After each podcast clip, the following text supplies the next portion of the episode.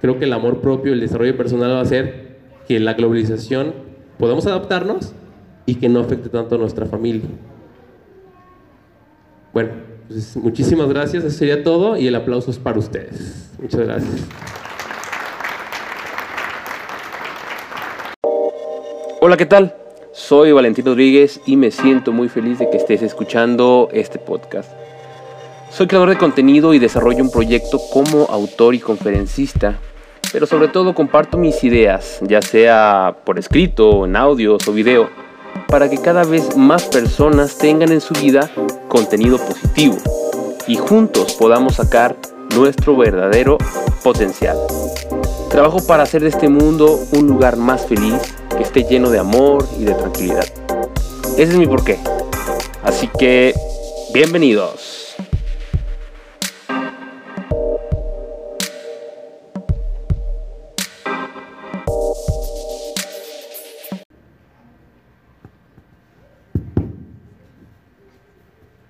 Hola, ¿qué tal?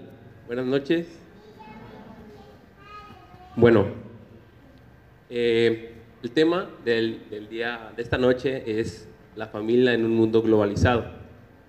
No sé, mm, de los videos que estuvimos viendo, el par de videos, no sé si lo alcanzaron a ver todos, algo que ustedes hayan visto, algo que les haya llamado la atención de los videos. ¿Qué podría ser? En el primer video es eh, acerca de una relación de papá y, e hija, ¿no? En la cual, de alguna forma, el papá no vive con la niña, pero eh, se hace cargo de ella también, no tiene como los días en los que, en que puede verlos. Nada más que la situación económica del papá no es la mejor, ¿verdad? ¿Y cuántas veces no conocemos personas que están pasando eh, por problemas económicos, por ejemplo. Todos conocemos a una, ¿no? Es, es muy normal que suceda. Ahora, en el segundo video, eh, es la relación también de un papá con un hijo, pero está la situación de, por ejemplo, la, la tecnología, ¿no? Y cuántas veces, y esto sí nos puede pasar hasta nuestra casa, la parte de que todos estamos en el, en el móvil, ¿no? En el teléfono o en la computadora. Y todo esto tiene que ver con la globalización. Entonces aquí lo interesante de lo que, de lo que quiero platicarles es qué relación hay entre la familia y la globalización. Cómo se ha afectado la familia positiva y negativamente por la globalización. Y aquí lo interesante es que muchas veces entendemos globalización como un tema ah, negativo, ¿sí? Eh, decimos que el mundo está globalizado y muchas veces eh, entendemos ya la, cuestión económica y la cuestión de, de, por ejemplo, tecnología y lo vemos como algo que nos está afectando, ¿no? Negativamente. Pero hay cosas positivas también.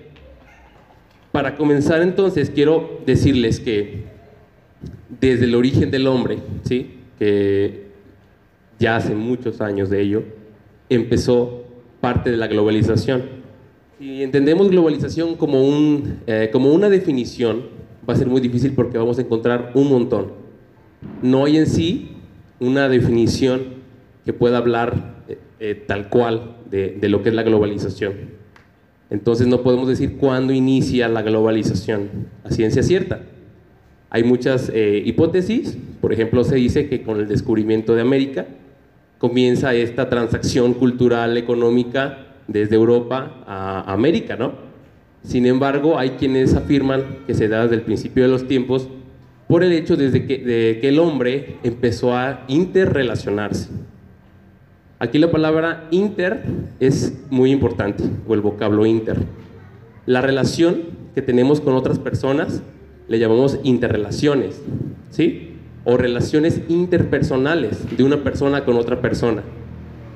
Y es que el humano, ¿sí? muchos eh, pensadores y filósofos lo han dicho, por ejemplo Aristóteles afirmaba que somos sociales por naturaleza, es decir, aunque, aunque no lo queramos, nos vamos a estar relacionando con otros humanos. ¿sí? Existen animales, por ejemplo, que no, se, no, no tienen que relacionarse para subsistir. En cambio, los humanos nos hemos desarrollado de tal forma en la que a fuerzas tenemos que estarnos relacionando con otras personas, ¿no? Entonces, eh, desde hace mucho tiempo, el humano, desde que empezó a tener una relación con el otro y empezar a tener eh, relaciones tanto económicas, culturales, empezó a, globalizar. Les voy a poner un ejemplo.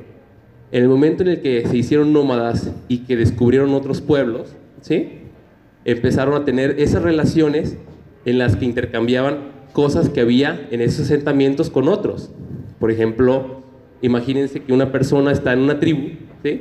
viaja a otra tribu y entonces ahí encuentra una costumbre, por ejemplo, de, no sé, por ejemplo, una forma de combatir, ¿no? En el caso de que haya guerras o algo así.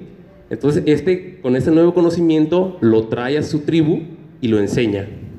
¿Sí me doy a entender? Por eso es que tenemos tantos idiomas.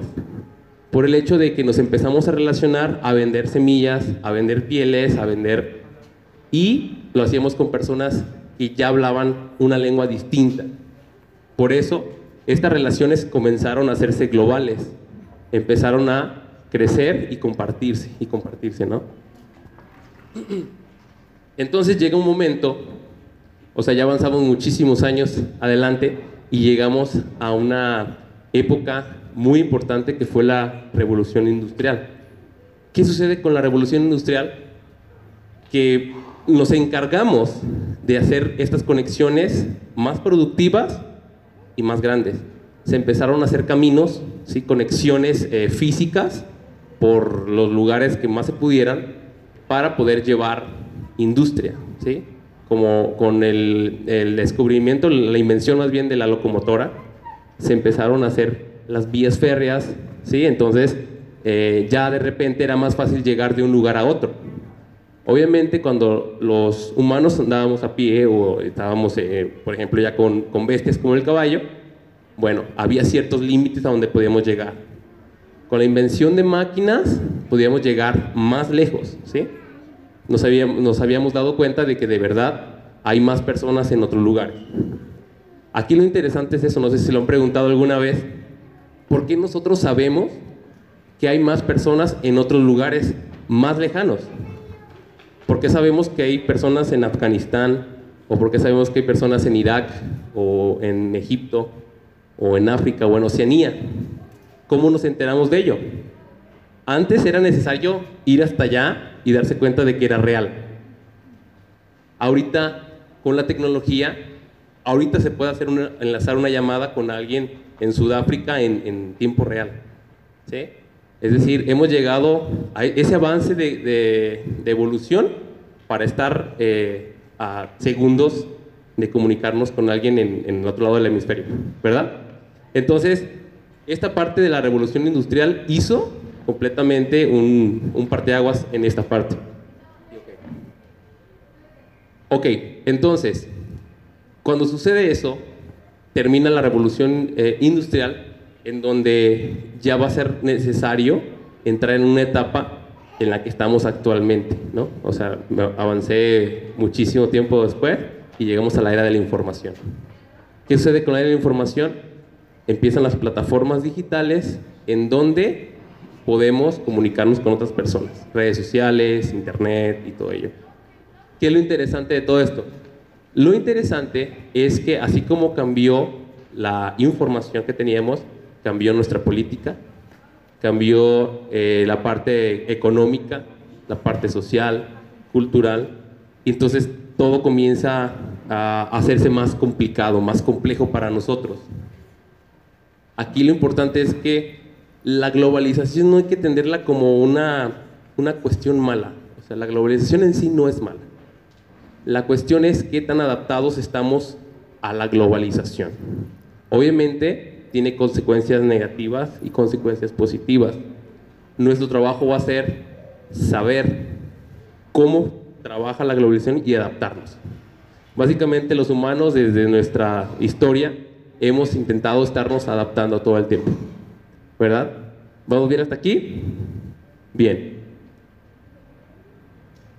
Entonces, esto de, la, de, las relaciones y de tener, por ejemplo, la parte de, los móviles, no es, o sea, no es extraño, no es como para asustarnos, es como les comento, adaptarnos. Por ejemplo, esta imagen me llamó la atención, ¿sí?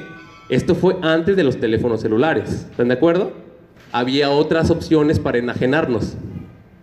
¿Sí? Por ejemplo, todos están en el periódico y siempre va a haber, o sea, si no es el móvil ahorita, en un futuro va a ser otra cosa y otra cosa. El momento es, eh, lo importante es cuándo vamos a despertar de ello, ¿sí? Y saber utilizar las herramientas. Miren, aquí está un ejemplo de, eh, no sé, parecen los 50 y en la actualidad, ¿no? O sea, es, es, similar. Obviamente aquí hay más grado de enajenación, pero, o sea, el, el, la, el punto es que es, es, muy similar, ¿no? Porque los humanos actuamos de esta forma. Ok, ¿qué entonces qué se relaciona con todo ello? Vivimos entonces en una situación en la que nosotros estamos tan relacionados con nuestro teléfono móvil que no solamente nuestros hijos lo, lo pueden utilizar, sino también lo utilizan eh, nosotros mismos y nuestros papás. Es ya muy extraño alguien que no utiliza un teléfono. Y hace tantos años, o sea, yo todavía lo recuerdo, este, en la, en, no sé, primaria, secundaria, yo no, yo no usé teléfono, o sea, no había teléfonos. Entonces alguien que, que esté como de mi edad lo va a entender. Y es que este cambio la era de la información, ¿sí? este cambio fue de una generación a otra. Una generación que se llama millennial, comienzos de millennial, millennial y generación Z. ¿sí?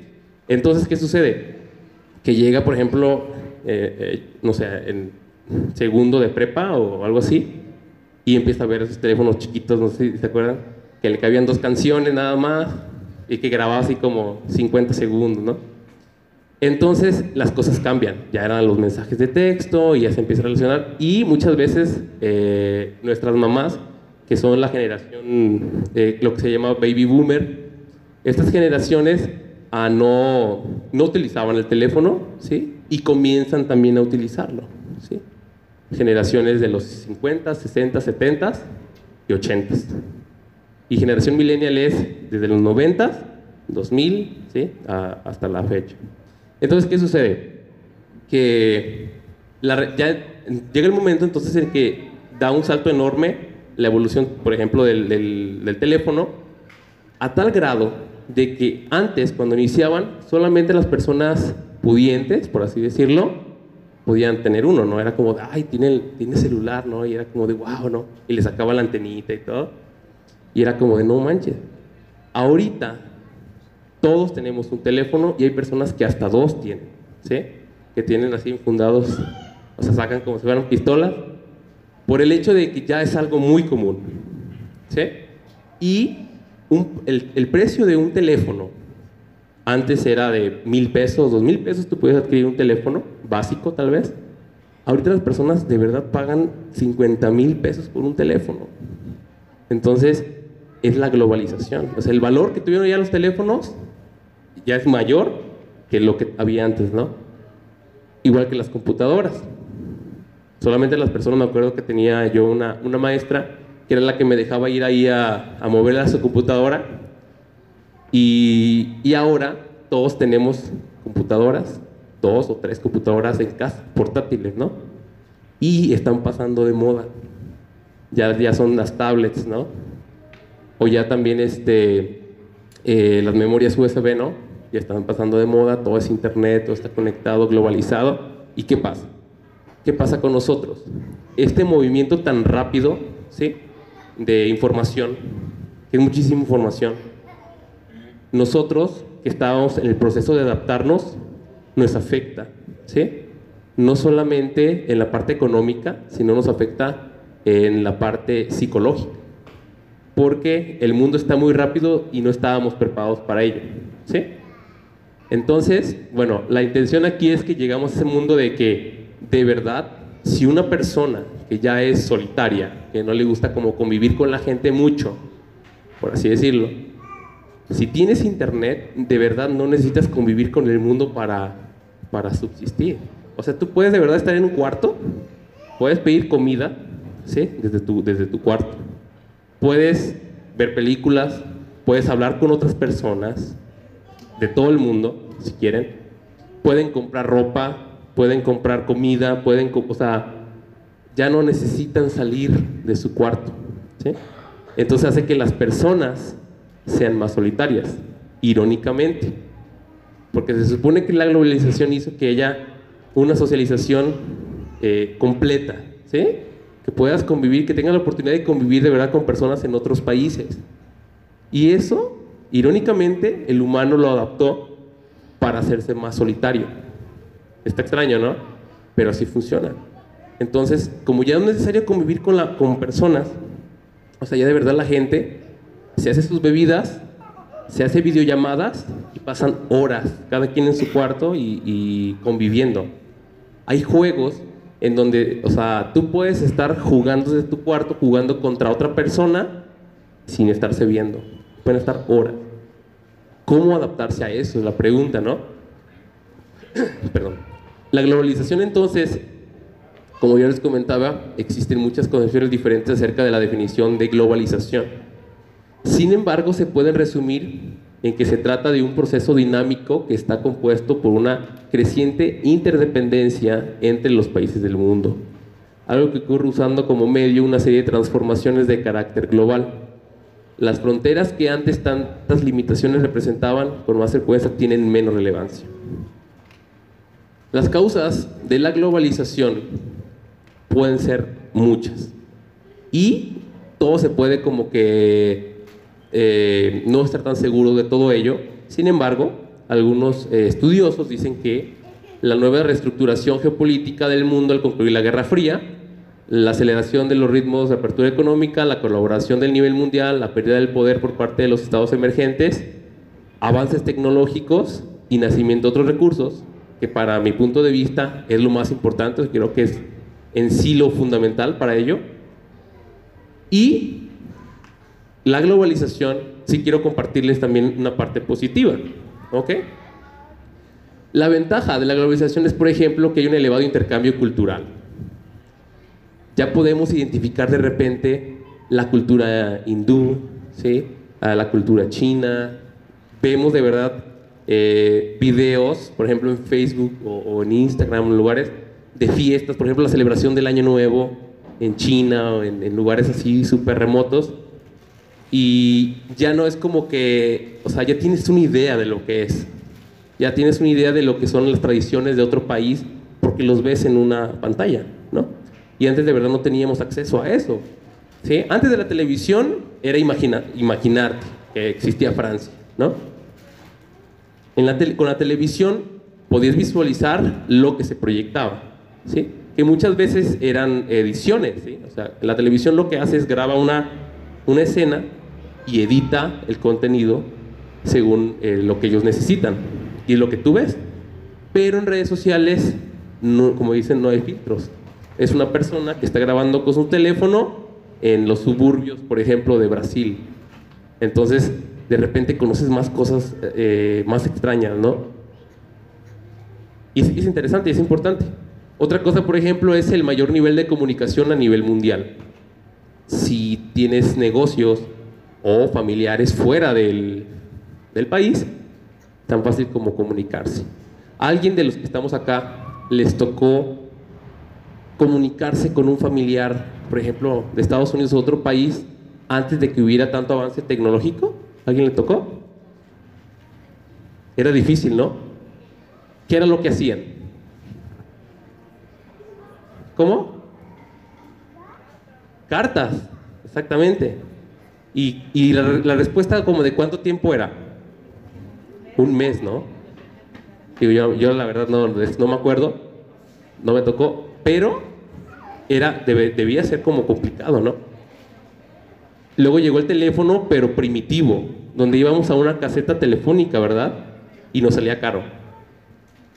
Entonces, ¿qué sucede ahora? o sea, una videollamada, ¿cierto? Entonces es una ventaja, realmente es una ventaja.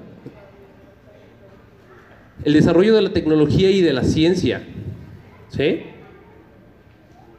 El aumento del turismo, más personas vienen, más personas salen a viajar, porque eh, ya tienen una idea, una concepción de lo que es, que les, que les agrada y por eso van a conocer. Concientización social, Puede ser. ¿Cuántas veces nos vemos en redes sociales? Eh, marchas feministas, marchas este, por el trabajo, para los jóvenes, ¿sí? Eso no, no sé qué tanto se, se, hacía, se viralizaba. O sea, tú te enteras de lo que está pasando, por ejemplo, ahorita con, este, con Venezuela, o lo que sucede con Chile, o con lo que sucede, por ejemplo, con Bolivia. ¿Están de acuerdo? y, no necesariamente de las noticias, de repente tenemos fuentes más confiables, ¿sí? de repente le crees más tú lo que ves en las redes sociales que lo que ves en el noticiero. Y la parte de eh, un estilo de vida completamente distinto al que se tenía antes. Los jóvenes de ahora eh, vivimos de una forma muy distinta a los jóvenes de los 60 o de los 50 los jóvenes, por ejemplo, no, no sé si, si concuerdan conmigo, pero no somos tanto de llamadas. O sea, somos más de mandar mensajes. Sí, de hecho, se ha, hecho como encuestas y se, ha descubierto que los jóvenes no mandamos, este, no, no llamamos. Solamente en casos de emergencia, de, de casos de rapidez. ¿Por qué? Porque vivimos en un mundo más rápido. Y cuando hacemos una llamada, solamente podemos hablar con una persona. Cuando mandamos mensajes, podemos hablar con muchas personas, 20 personas al mismo tiempo. ¿Sí?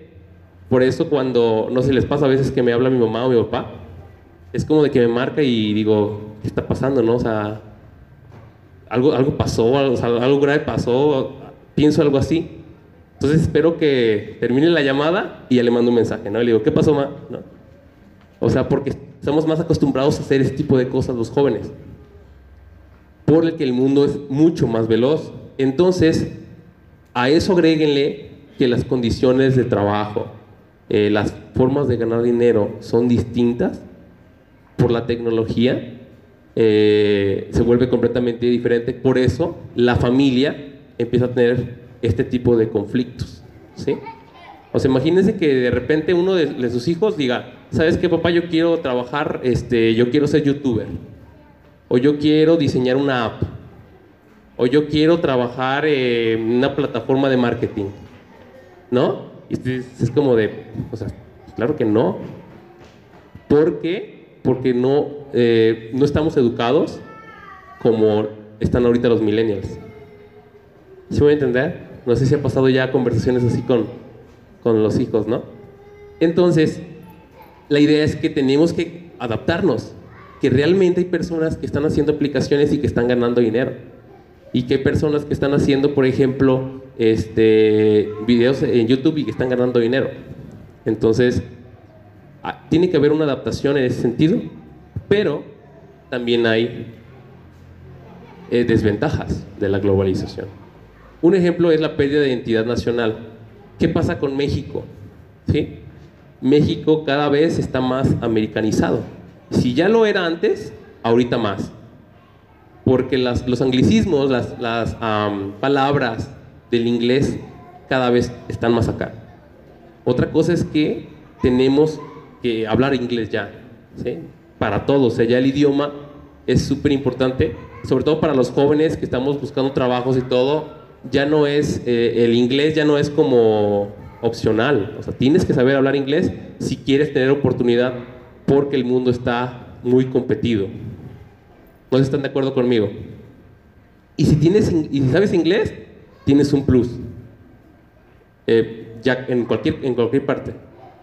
Entonces, súmenle también que existe en nuestro país la migración. Todos tenemos parientes en Estados Unidos, ¿sí? todos tenemos de repente la, inquietud de trabajar allá, ¿no? Entonces es una relación tan dependiente o codependiente, más bien dependiente, creo que dependemos más de ellos que...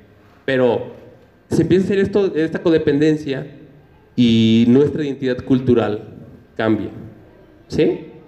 Ya es vestir como lo hacen los, los gabachos, ya es este, utilizar sus, sus palabras, ver lo que ellos ven, escuchar lo que ellos escuchan. ¿Sí? Entonces la identidad comienza a perder. No son nada más México, Estados Unidos, o sea, eso es en todo el mundo, sobre todo con las metrópolis, con los países ah, que están súper desarrollados. Pérdida de empleo. Hay dos cosas. Número uno, que ya hay robots. ¿Sí? Antes, cuando entrabas a una plaza comercial, por ejemplo, cuando ibas a Guadalajara y, y a una ciudad y llegabas a una plaza comercial, al entrar al estacionamiento había una persona que era la que te daba el boletito del estacionamiento. ¿Están de acuerdo? Ahorita no, ahorita es un robot. ¿sí? Ahorita le aprietas el botón, te da el ticket y entras. Es decir, ahí está el trabajo de una persona que ya no existe. En el banco es igual. ¿Sí?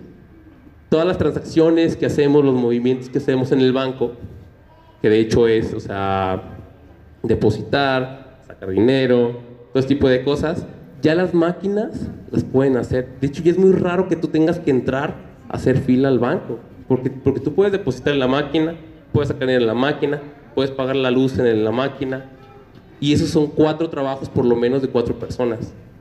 ¿Sí? Súmale todos los robots que hay por todos lados. Hay robots que ya te aspiran la casa, no sé si los han visto. Son como unos robotcitos circulares, tienen llantitas, los pones en tu casa y andan así por, todo por toda la casa, tú los dejas, ¿no? Y van aspirando, van aspirando, van aspirando, van aspirando. Entonces, o sea, para cortar el pasto. Y ahorita a lo mejor se nos hace como de, ah, qué curioso, ¿no? Pero al rato va a ser tan normal tener este tipo de cosas. Otro ejemplo, no sé, es que bueno, hay muchos ejemplos, pero la idea es que esta globalización hace que el empleo se vaya perdiendo. ¿sí? Cuando alguien necesitaba contratar a 10, ahora nada más con dos la hace y comprar maquinaria. Sin embargo, los más afectados obviamente son los países pues, eh, subdesarrollados. Hay que ir a, Estados Unidos, hay que ir a la metrópolis a trabajar. Y estas son cosas que la globalización lo están haciendo. No tanto la globalización, más bien el no poder adaptarnos a lo que es la globalización.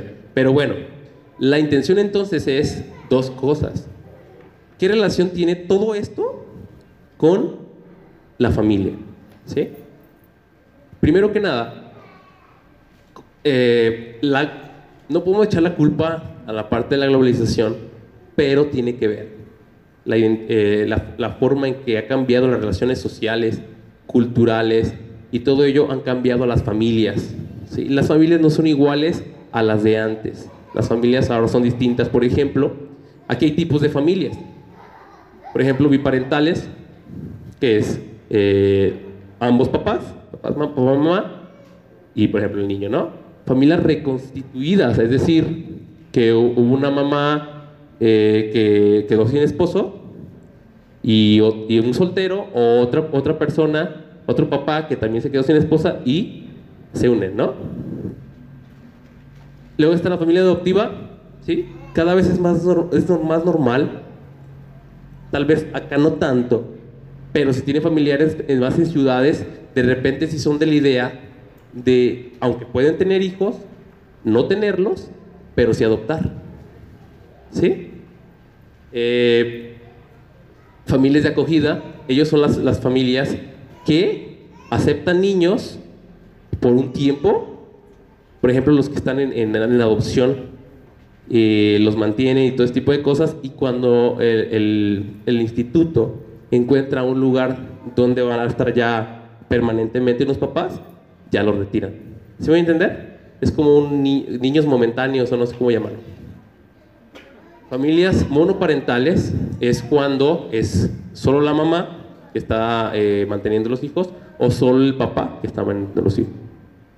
Y luego están las familias extensas, que son el eh, papá, mamá, el abuelo, las tías y todo, ¿no? Familias sin hijos.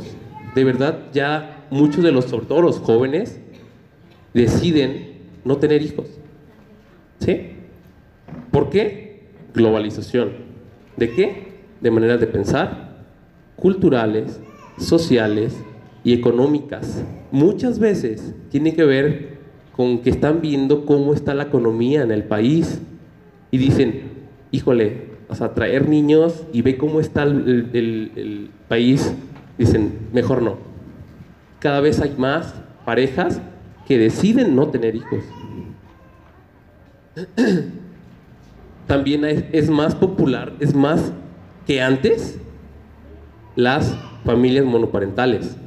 Cada vez hay más mamás que sacan adelante a los hijos, ¿sí? sí por la figura paterna y viceversa, pero es más normal que se dé con, con las mujeres, ¿no?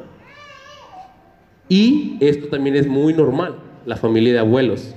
Aquí no necesariamente los papás eh, regalaron o murieron y se los dieron a los abuelos, no. Aquí más bien es que actualmente muchas veces los niños duran más tiempo con los abuelos que con los papás. Y no es que los papás no los quieran o no quieren estar con ellos.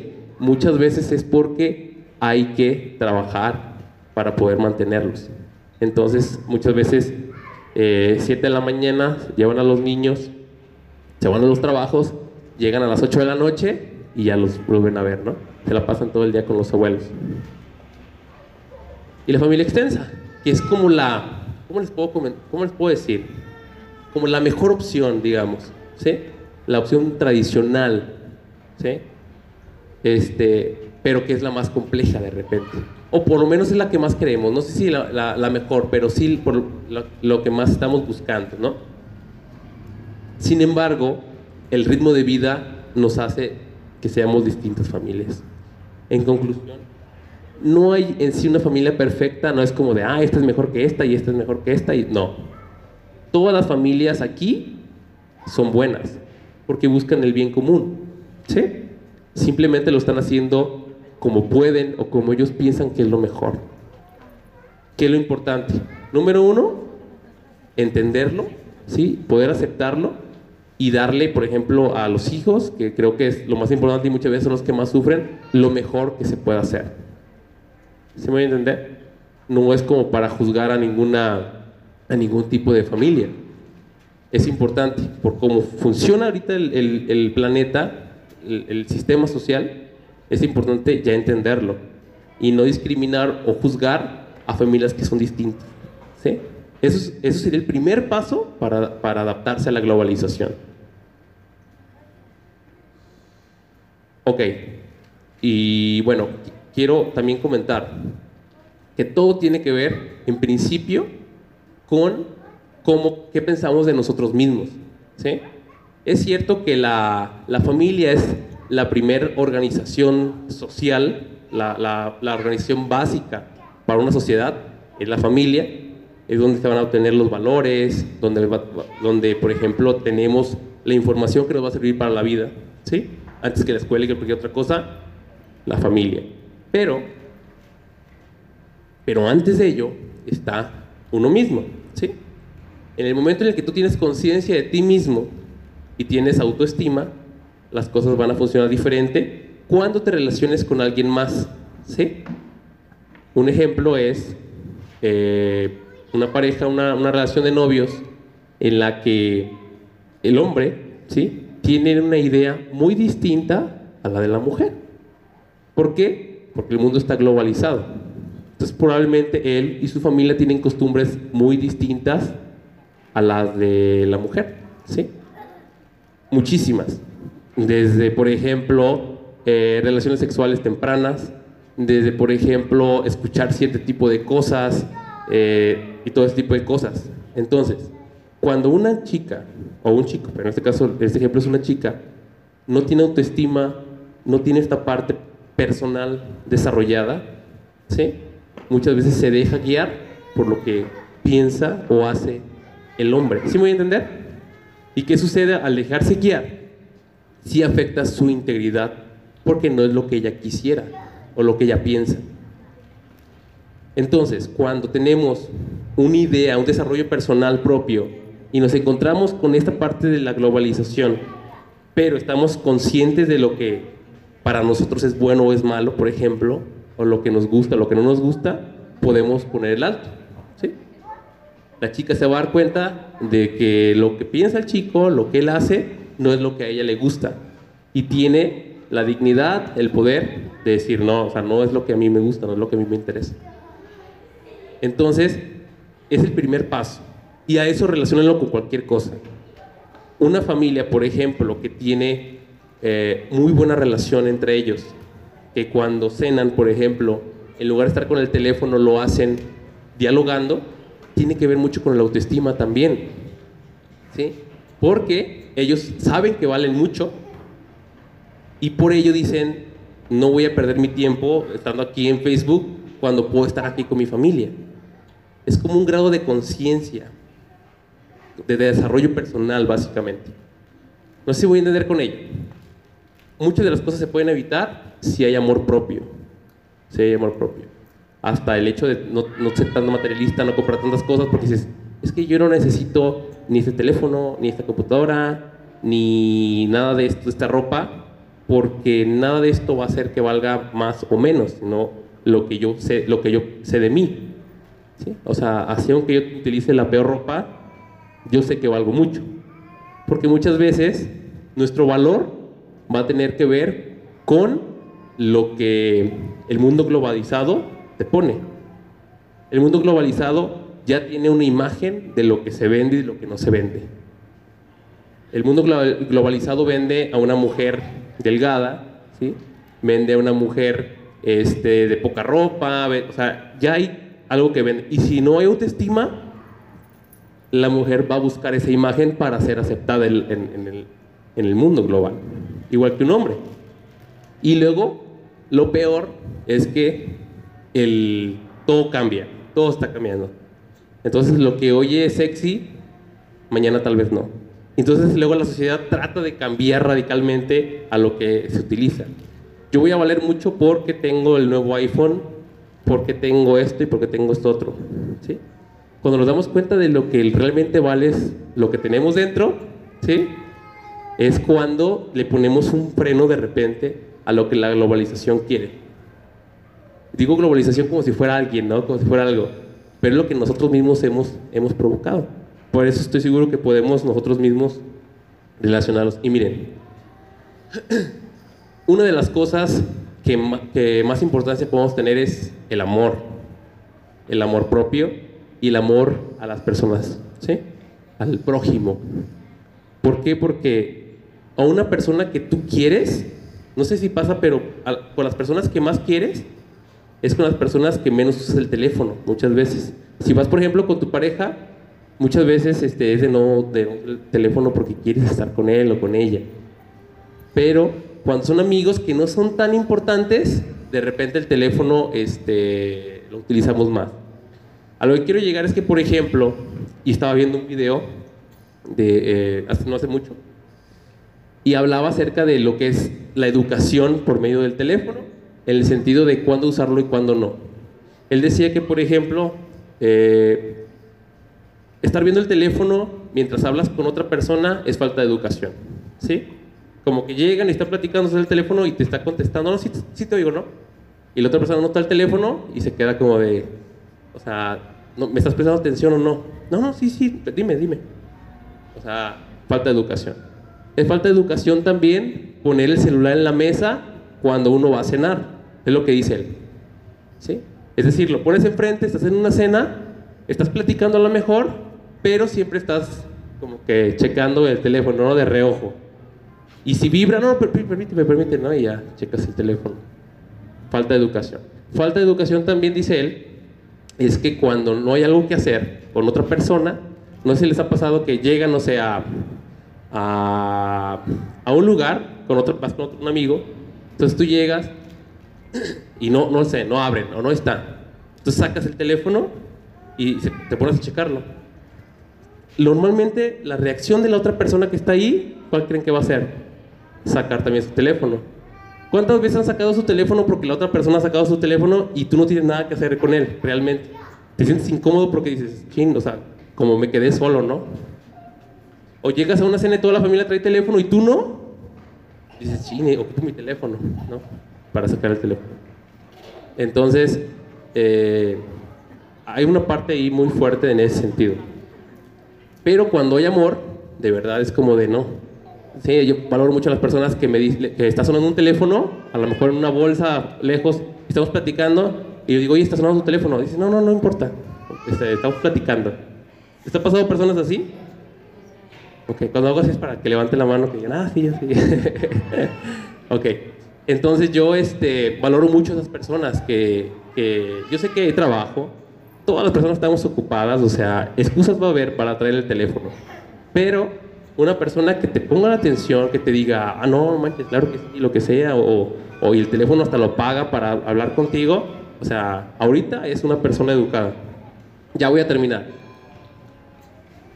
Las relaciones papá-mamá en la familia eh, fracasan muchas veces por las redes sociales. Acabo de ver una película, de hecho, que se llama, híjole, siempre se olvidan los nombres. Pero bueno, la idea es que están unos amigos y están como en una mesa y, y están platicando. Entonces uno de ellos se le ocurre, porque todos están en el celular, y dice, ¿qué pasaría si durante toda la noche que estamos aquí juntos, cada mensaje que llegue lo leemos en voz alta? ¿Le entra? No, pues que sí, no, pues que sí, a todos le entran, ¿no? Entonces, de repente, o sea, estaba como que el que engañaba a la esposa, estaba con el, ¿sí saben? Y todos nerviosos, y sonaba un teléfono, y ¡ay, un teléfono! Y ya abría el mensaje, ¿no? Y tenía que leerlo. Entonces, se dan cuenta de que su vida era una farsa ante ellos. Se engañaban entre ellos, se burlaban, o sea, y terminaron peleados. La pregunta es, ¿ustedes se animarían, ¿sí? Con por ejemplo, con su familia o con sus amigos a hacer ese juego? ¿Se voy a entender? Ok. Porque a, a qué quiero llegar es que por cómo funciona de forma virtual, podemos ser la persona que nosotros queramos en Internet. Podemos ser eh, atletas, cantantes, o sea, puedes subir tu foto ahí editada y todo. Y puedes hablar con, con, chavas o con chavos o con otras personas y decir que alguien que no eres. Entonces nos construimos una realidad virtual, una realidad alterna, ¿no? ¿Y qué sucede? Que eso afecta la relación con, con los, nuestros seres queridos. ¿Cuándo? cuando te cachan los mensajes, cuando este, pones cosas que no, ¿sí? Entonces, cuando no lo toma la seriedad que es. Entonces, básicamente, la globalización ha afectado a muchas familias y estaría interesante checar una encuesta de cuántas personas han, han roto por eh, las redes sociales, por los mensajes que han encontrado, eh, o no sé, fotos que hayan encontrado. O sea, creo que sería alta. Los niños también usan ya teléfonos. También están globalizados porque ya también quieren marcas, ya, quieren cierta marca de tenis, quieren cierta marca de teléfono, quieren eh, ir a ciertos lugares, o sea, ya no es como que voy a Plaza del Sol, no, yo quiero ir a Chuck e. y quiero ir a no sé dónde y, o sea, ya te dicen las marcas y todo. Entonces, los niños están globalizados. Tenemos que adaptarnos y saber trabajar con ello. Por ejemplo, eh, darles a entender lo que realmente vale la pena, ¿sí? que son las relaciones humanas. Cuando a un niño le da eh, el interés mayor el estar con mamá o con papá o con los hermanos jugando, platicando, más que el teléfono, ya estamos ganando. ¿Sí? Pero eso él no lo va a saber solo es una construcción que se va a hacer en familia, una construcción que se va a hacer con el ejemplo de, por ejemplo, de papás. Se puede comenzar, por ejemplo, con un día sin teléfonos, ¿sí? un viernes feliz de, no sé, de sin teléfono y hacer una actividad familiar. Pues se puede utilizar la imaginación, pues. Y bueno, ya con eso termino. Y la intención, o sea, como conclusión, y mi punto de vista, ¿Cuáles serían las opciones que nos pueden ayudar o salvar?